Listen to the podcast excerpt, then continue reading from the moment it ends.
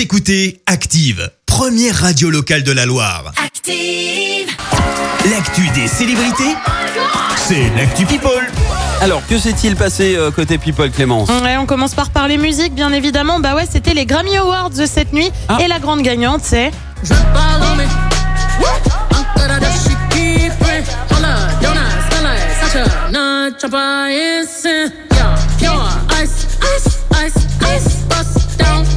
tu l'as reconnu bien évidemment, c'est Beyoncé, qui a donc ouais. battu le record de récompense de, en carrière pour une artiste féminine avec 28 trophées, rien que ça, Ah, même. notamment un pour cette chanson Black Parade. Et parmi les primés, on retrouve aussi Taylor Swift avec son album Folklore ou encore euh, Billie Eilish qui a remporté deux Grammy à elle seule. On reste dans la musique et on en a parlé la semaine dernière, tu le sais, Selena Gomez compte bien arrêter la musique pour plutôt se concentrer sur sa carrière d'actrice. Et bah c'est pas du goût de tout le monde et pour cause la rappeuse Cardi B pense qu'elle devrait poursuivre sa carrière. Pour info, elles ont collaboré ensemble sur ce titre.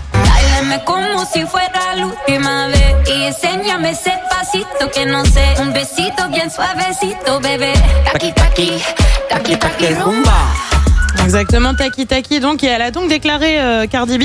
Je ne pense pas que Selena devrait prendre sa retraite. Elle fait de la bonne musique, ses fans l'adorent. Je pense qu'elle a besoin d'une nouvelle époque, une version d'elle énervée que personne n'a jamais vue. J'adorerais lui donner quelques idées. Bref, plutôt joli soutien. Ouais. On quitte le monde de la musique pour celui de la royauté. Bah ouais, tu le sais, c'est mon petit péché mignon. Et ça faisait bien, bah depuis vendredi qu'on n'en avait pas ça. parlé. Allez, c'est double dose. Du coup, ce matin, Alors. les Anglais ont célébré la fête des mères hier et les enfants du prince William ont écrit une lettre à Diana, leur grand-mère, Ouais. qu'ils n'ont pas connue d'ailleurs pour info. Georges, Louis et Charlotte ont donc écrit Chère mamie Diana, je pense à toi en ce jour de fête des mères. Je t'aime beaucoup, tu manques à papa, beaucoup d'amour. Le prince chou. William et son frère Harry doivent d'ailleurs se retrouver justement à l'occasion d'un hommage euh, à la princesse Diana. C'est prévu le 1er juillet prochain. Et puis le prince Harry, tu le sais, euh, vit en ce moment aux États-Unis, en Californie, Ouais. euh, du côté de Montecito.